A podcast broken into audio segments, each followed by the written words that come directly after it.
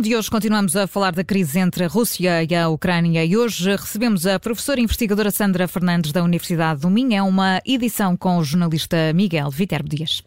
Continuam a decorrer essas várias reuniões entre os líderes mundiais para tentar aliviar a tensão entre a Rússia e a Ucrânia. O presidente francês Emmanuel Macron esteve ontem com Vladimir Putin, hoje encontra-se com o presidente ucraniano Volodymyr Zelensky. Ora, para nos ajudar também a interpretar estas últimas movimentações, está connosco a professora investigadora Sandra Fernandes, da Universidade do Minho, doutorada em Ciência Política e Relações Internacionais e particularmente dedicada a estas relações entre a Europa e a Rússia. Obrigado pela sua disponibilidade.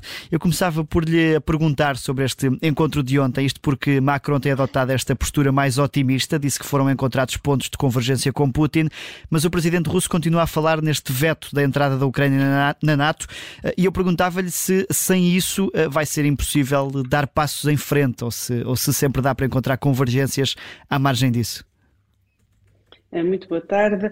De facto, Macron proporcionou uma saída uh, deste impasse, como bem referiu, não é? Deste diálogo de surdos em que uh, a Rússia quer de alguma forma ter um, direito de veto sobre a decisão de uma organização internacional à qual não pertence e também em relação a, Estados soberanos, como é o caso da, da, Ucrânia. Portanto, Macron não só aqui proporciona uma saída diplomática, um, enfim, um, um diálogo, eh, como também, eh, penso de forma muito mais importante, volta a dar alguma visibilidade aos europeus que tinham ficado eh, quase de fora, não é, deste, ehm, desta disputa, desta crise, não é, em que Washington e Moscovo são os principais, enfim, ehm, atores do diálogo.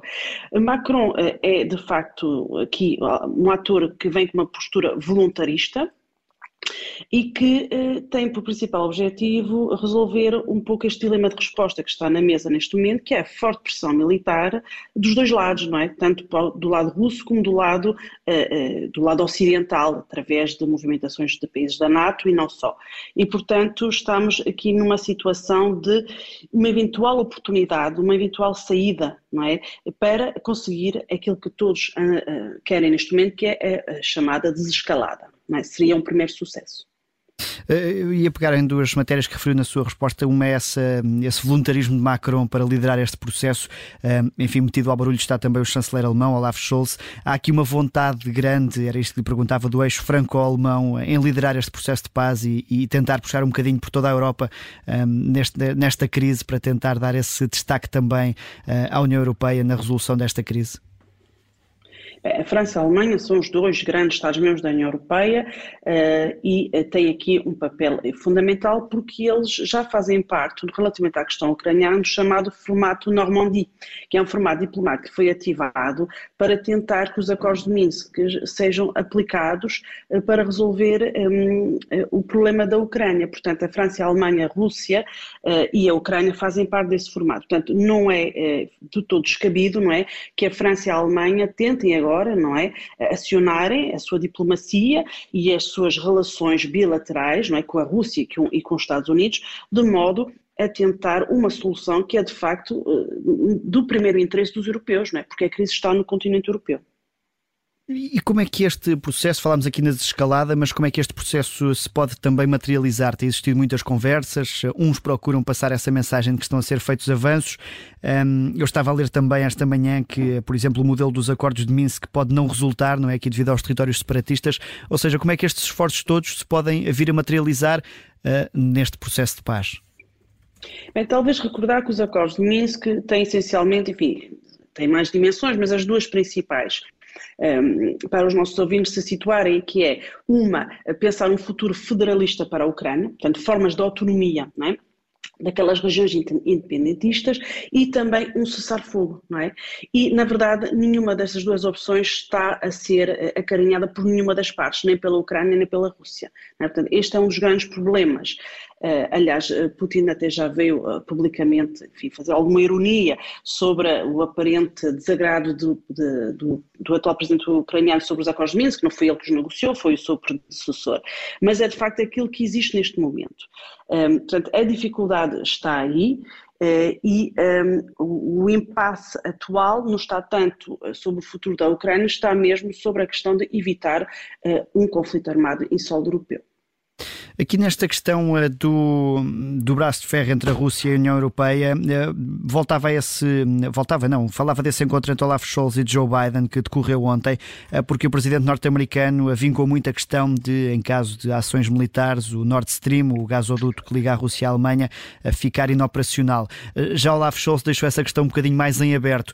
Ou seja, o, o abastecimento de gás para a Europa vai também, ou está também a ter um peso nestas movimentações, sobretudo porque a Alemanha está muito dependente da Rússia, não é, nessa matéria? Na verdade, Miguel, são questões já muito antigas. Nós estamos perante uma crise que tem um longo curso, não é? Está agora, obviamente, num momento crítico, não é? Porque temos a ameaça, não é? Ou, enfim, está a pairar, não é? O espectro da guerra, não é? Direta, aberta, mas é uma crise que já é muito antiga. E a dependência energética e a interdependência energética, sobretudo eh, na matéria de gás, é algo fundamental nas relações entre os europeus, não é? A União Europeia e a Rússia. E, de facto, a Alemanha tem sido aqui muito ambivalente. Uh, ao mesmo tempo que, enfim, faz parte da União Europeia e desta ideia de maior coesão europeia face à Rússia, não participa uh, da construção de uma verdadeira estratégia europeia perante a Rússia, porque tem esses acordos preferenciais em matéria de gás. Repara que esta dependência energética ao gás pode ser apresentada como uma questão meramente comercial, quase privada, mas na verdade tem uma forte dimensão geopolítica.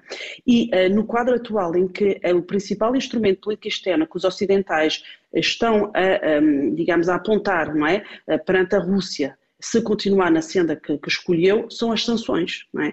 fortes sanções económicas. E fica claro que este Nord Stream 2, que está pronto, acabou de ser construído há meses, está pronto para funcionar, não vai funcionar enquanto esta situação, a crise atual, um, não for resolvida. E uh, o chanceler alemão já, uh, já acolheu uh, essa, essa necessidade.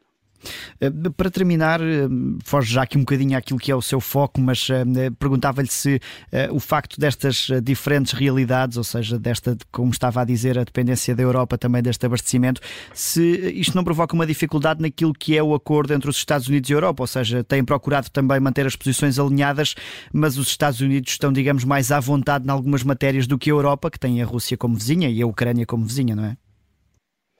Eu penso que o principal ponto comum entre europeus e, e, e, americanos é uma parceria transatlântica antiga e, sobretudo, uma partilha do entendimento sobre o, o, que são as bases do ordenamento europeu, da ordem europeia, que é a soberania dos Estados, não é?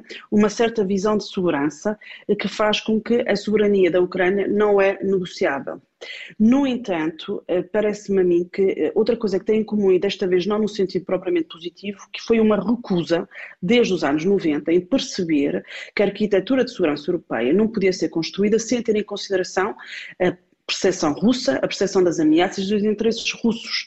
Portanto, hum, eu penso que houve aqui uma perda de oportunidade de um diálogo que foi construído ao longo de décadas e que não se deu ouvidos àquilo que a Rússia diz desde sempre, não é? que eu sou desconforto, desconforto com aquilo que foi a evolução da Europa. Não foi encontrado um lugar adequado e certo no engagement com a Rússia e estamos hoje a pagar essa, essa fatura. Obrigado a Sandra Fernandes, professora investigadora da Universidade do Minho, que estuda também estas relações entre a União Europeia e a Rússia.